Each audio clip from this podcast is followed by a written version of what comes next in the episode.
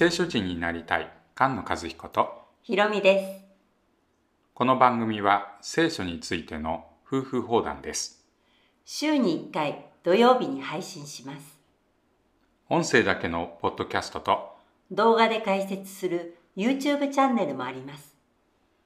番組の中で紹介した資料へのリンクや応援メッセージは番組のホームページ聖書人 .com をご覧くださいでは、聖書人を目指して始めましょう。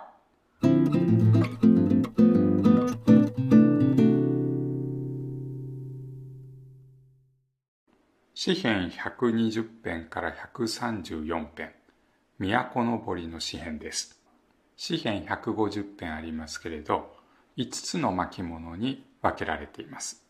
1巻から4巻までは神様が民を祝福する。私はあなた方の神だということを表しています第5巻はそれに応答して民が主の名を褒めたたえますハレルヤの詩編です。そしてその第5巻はさらに4つに分けられます。この4つは、ダビデが契約の箱を持ってきた時にレビ人たちに歌わせた歌ですね。うん。主に感謝せよ。主は誠に慈しみ深い。その恵みは常しえまで。107から118。これ主に感謝せよの段落です。135から150。これも主に感謝するハレルヤの、まあ、段落です。その間に119編とこの都のぼりの詩編が挟まれています。119編はすごく特徴がありましたよね。ありましたね。うん長いですしね。うん。主の命令を守りますと繰り返し言いますよね。うん。176回もね。はい。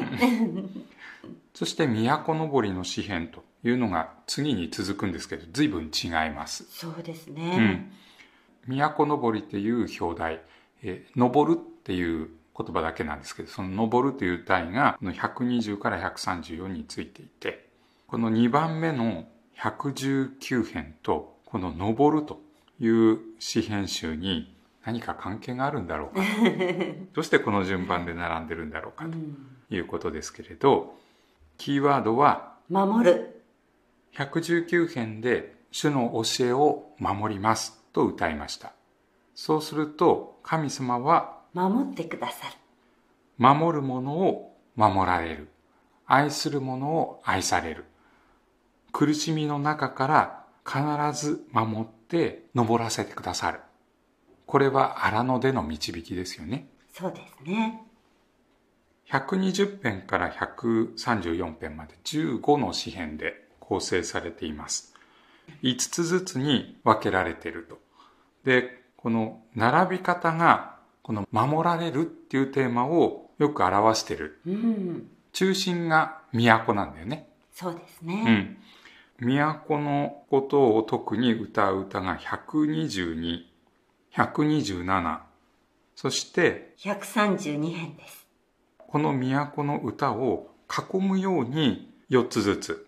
122編は120、121、123、124。この4つで囲んでる形なんです。そうですね。127については次の4つですね。125、126、128、129。この4つで囲んでいます。132も4つで囲まれています。城壁で囲まれて神様が盾になって囲んで守ってくださっているということがこの形でまあ現れていますう。ん。登るという詩篇なんですけれども、えー最後は下るという言葉で終わるんですよね。そうなんですよね。民が都に登っていく。すると、神様が都に下ってくる。神様の祝福が天から下る。神様から与えられる祝福は、大祭司の頭に注がれる油というような例えも出てきます。神様から与えられる祝福は、大祭司の祝祷に現れていますよね。うん、民数記の6章ね。はい。願わくは、主があなたを祝福し、あなたを守られるように。願わくは、主が御顔を持ってあなたを照らし、あなたを恵まれるように。願わくは、主が御顔をあなたに向け、あなたに平安を賜るように。その祝福は、モーセの時代を通して、そしてダビデの時にもっとはっきりと現れる。ダビデの王座が固くされる。これがダビデの時代の約束ですよね。そうですね。私はあなたの子、すなわちあなたの子らの一人をあなたの後に立てて、その王国を固くする。彼は私のために家を建てるであろう。私は私の慈しみをあなたの先にあったものから取り去ったように、彼からは取り去らない。この都のぼりの詩集、長さが短いものがたくさん集まってるような感じですよね。うん、その中で、132編だけ長いんですよね。うん。これがクライマックスだということがはっきりとわかる形になってますよね。そういうことなんですね。うん。それで、ダビデの約束はじゃあいつ成就するんだという、うん、うん、いうことですけれど、イスラエルの民が堕落してしまって、バビロンに連れて行かれる。その都が破壊されてる。そんな中でも、ダビデに約束したその誓いは決して捨てることはないと言って、まさにその崩されている時にエゼキエルが予言します。我がしもべ、ダビデは彼らの王となる。彼らすべてのもののために一人の牧者が立つ。我がしもべ、ダビデが永遠に彼らの君となる。私は彼らと平和の契約を結ぶ。これは彼らの永遠の契約となる。エルサレムという町の名前は平和の土台の上に建てられた町というような意味のようです。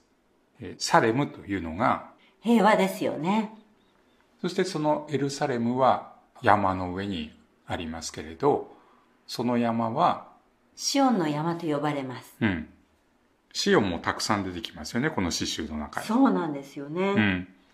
私たちも向かっているところ、それは新しいエルサレム、新しい都なんです。あなた方が近づいているのは、シオンの山、生ける神の都、天にあるエルサレム、無数の天使の祝会。この詩集は、そのバビロンに連れて行かれていた民がエルサレムに戻る、その時に歌ったんじゃないかとか、年に3回祭りに行く時に、都に登っていく時に歌ったんじゃないかと言われたり、礼拝の中でこの順番に階段を登っていく時に歌ったんじゃないかと。いろいろありますけれど、神様の約束を信じて新しい都を作る。それを待ってる。その歌ですので、本当はみんなで一緒に歌う歌なんだよね。踊りながら歌って、主の恵みを喜び歌う。うん。主の勝利の時、晴れるやと歌うのを待ってるっていう詩篇群ですよね。御言葉に生きる聖書人が生まれ増えていきますように。菅野和彦。ひろみでした。